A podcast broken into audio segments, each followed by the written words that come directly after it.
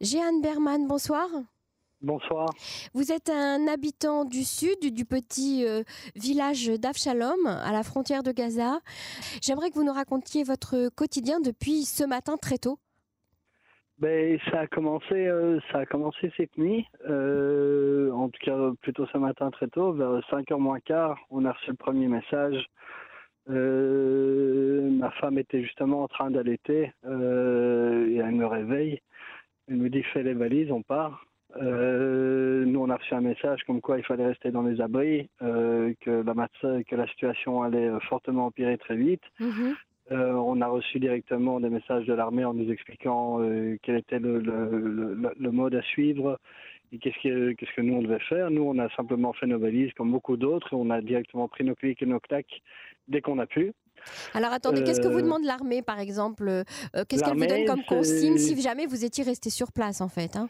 Ah, de rester dans le mamad. Même pas, même pas, même pas cette fois près du truc, c'est d'être dans le mamad. Le mamad, donc c'est cette pièce qui est pardon, ouais, l'abri, l'abri. Voilà, qui est considéré comme un abri, qui est souvent à l'intérieur euh, d'une maison, qui doit ah, faire pas chez nous, euh, c'est obligatoirement, il doit être dans la maison, dans, dans là où on habite, l'abri, il est dans la maison. C'est ça, et c'est une pièce qui fait pas euh, plus de 10-12 mètres carrés maximum. Ah oui, c'est euh, ah oui, c'est 3 mètres sur 3 mètres sur 3 mètres sur 3 mètres. Donc euh, voilà, nous on dort là-dedans, on est euh, à 5, donc vous imaginez, moi je, suis en plus handicapé, ma femme qui a qui est jeune accouchée, je crois, qui vient d'accoucher il y a 3 semaines.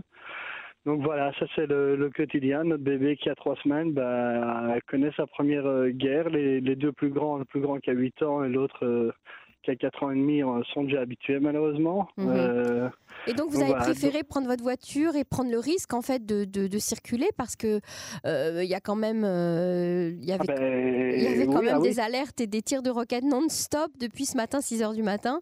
Ben, on a dû fuir sous les bombes, c'est pas la première fois, c'est depuis mars 2018, c'est la onzième fois qu'on doit fuir sur les bombes. Mhm. Fuir sur les bombes, réellement, et c'est littéralement parler, quoi. Donc euh, nous, dans la voiture ce matin, oui, il y avait des alertes on était là en train de, de partir et on entend l'alerte et, euh, et, on continue à, à fuir parce qu'on ne peut pas rester dans une région qui est en guerre. C'est invivable, pas avec des enfants, si à la limite on était deux, adultes, oui, pourquoi pas, euh, on resterait dans le dans l'abri. Mais c'est pas possible de rester dans l'abri tout le temps. Et, et, et c'est pas que de rester dans l'abri, c'est, c'est, l'ambiance générale. On est dans une ambiance de guerre, on est dans la guerre, c'est le sol qui tremble, c'est des booms tout le temps parce que c'est nos tirs plus leurs tirs. C'est, c'est invivable. Donc forcément, oui, nous on préfère partir comme beaucoup de familles euh, sont partis. Et d'ailleurs, on l'a bien vu ce matin sur la route. Euh, on n'était pas les seuls. Vous n'étiez pas les seuls. Mhm. Bah ouais, déjà, euh, nous, vous imaginez bien, si en deux heures on a réussi à se, à, se mettre sur la route, c'est qu'on était déjà prêts, comme beaucoup d'autres. Euh, les valises étaient déjà fortement prêtes, donc on a dû faire les derniers arrangements et puis partir très vite. Et effectivement, c'est toujours la même question qu'est-ce qu'on fait qui, qui, protège qui quand on est dans, dans la voiture. alors, comment vous faites dans la voiture? Vous entendez une sirène, vous entendez le, le tzavadom, vous êtes dans, en voiture avec des enfants, vous faites quoi? Eh ben, il y a ma femme qui, elle, euh, qui étale le qui étale le gilet pare-balles euh, sur les enfants, elle met le casque, elle, euh, elle protège les enfants, ce qu'on a fait ce matin pendant que moi je conduis. Et, et, on, et on prie. Qu'est-ce que, qu'est-ce que vous voulez qu'on fasse? Et vous avez roulé comme ça pendant combien de temps sous les, sous les alertes et les tirs sous de les roquettes alertes, euh, Vraiment, euh, le temps qu'on sorte et qu'on se mette euh, un peu à l'abri de la distance, ça nous met quand même une demi-heure à sortir de la région parce que les, routes sont bloquées, donc on n'a qu'une seule route, nous, pour sortir et qu'un seul point de passage pour partir. donc ça met ouais, une demi-heure où on est en train de longer un peu la, la, frontière, on est à la portée de tir très près. Donc, mhm. euh, ouais, donc c'est vraiment euh, c'est stressant, c'est horrible, mais euh, je préfère ça plutôt que, que de rester là-bas, comme beaucoup d'autres, parce que c'est vraiment impossible de, de rester là-bas avec des enfants. C'est les traumatiser. Jeanne, vous l'ambivalence de cette situation, c'est que une fois que vous avez mis votre famille, j'allais dire en sécurité, il y, y, a des alertes dans quasiment tout le centre du pays, donc c'est pas évident. Mais une fois que vous avez déposé votre famille dans un endroit un peu plus sécurisé qu'à la frontière de Gaza, vous êtes retourné travailler en fait. Bah oui, bah, parce que parce qu'on n'a pas le choix. je rappelle à nos auditeurs que vous êtes agriculteur et donc. Euh, comme euh, la, la, majorité des habitants de la frontière de Gaza, par exemple à Eshkol, chez nous, c'est euh, c'est 70% des, des, gens, ils travaillent dans l'agriculture.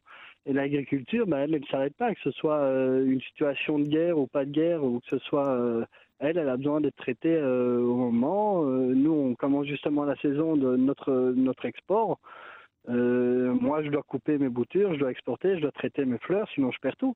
Sinon, donc je perds vous mois de travail. Donc, vous faites l'aller-retour, vous retournez alors que les routes sont fermées, vous retournez à la frontière de Gaza Elles sont fermées, mais les habitants comme moi peuvent rentrer forcément, vu que j'habite là-bas. Donc, moi, je peux rentrer et je peux sortir. Mais, euh, Et vous travaillez alors qu'on vous demande de rester à l'abri bah, On nous dit de rester à l'abri, mais très bien, d'accord? Donc, tous les agriculteurs vont rester à l'abri. 60% de l'agriculture israélienne est produite euh, dans le conseil régional d'Eshkol qui est sur la, vraiment sur la frontière avec la bande de Gaza. 60% de l'agriculture nationale. On se met à l'abri, on va pas travailler. Ouais, c'est ça. C'est pas, possible. On laisse, on laisse mourir les cultures, quoi. Voilà, on laisse mourir les vaches, on laisse mourir les poulets, on laisse mourir, euh, on va pas ramasser ce qu'on doit ramasser. Ah oui, il y a certaines parcelles où on va pas travailler, mais sinon, oui, on travaille, on n'a pas le choix.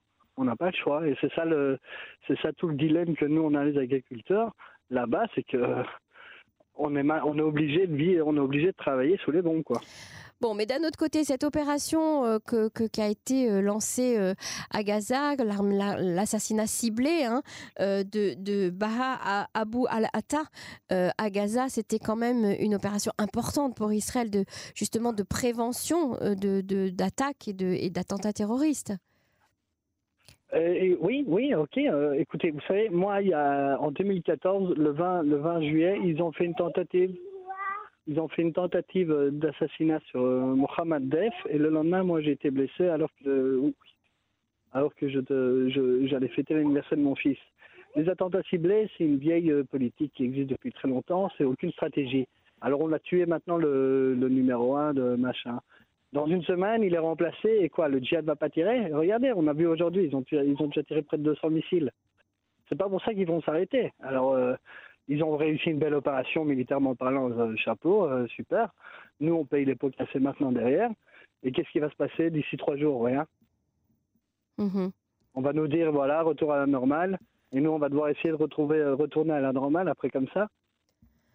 Vous savez, nous, après, on doit retourner quoi? À l'école, normalement les enfants retournent à l'école normalement, tout va bien. Donc voilà, à quoi ça va arriver Dans trois jours, vous allez voir, hein, ça va se calmer, les Égyptiens vont intervenir. Ok, personne, et puis voilà, retour à la normale. Et dans deux mois, rebelote.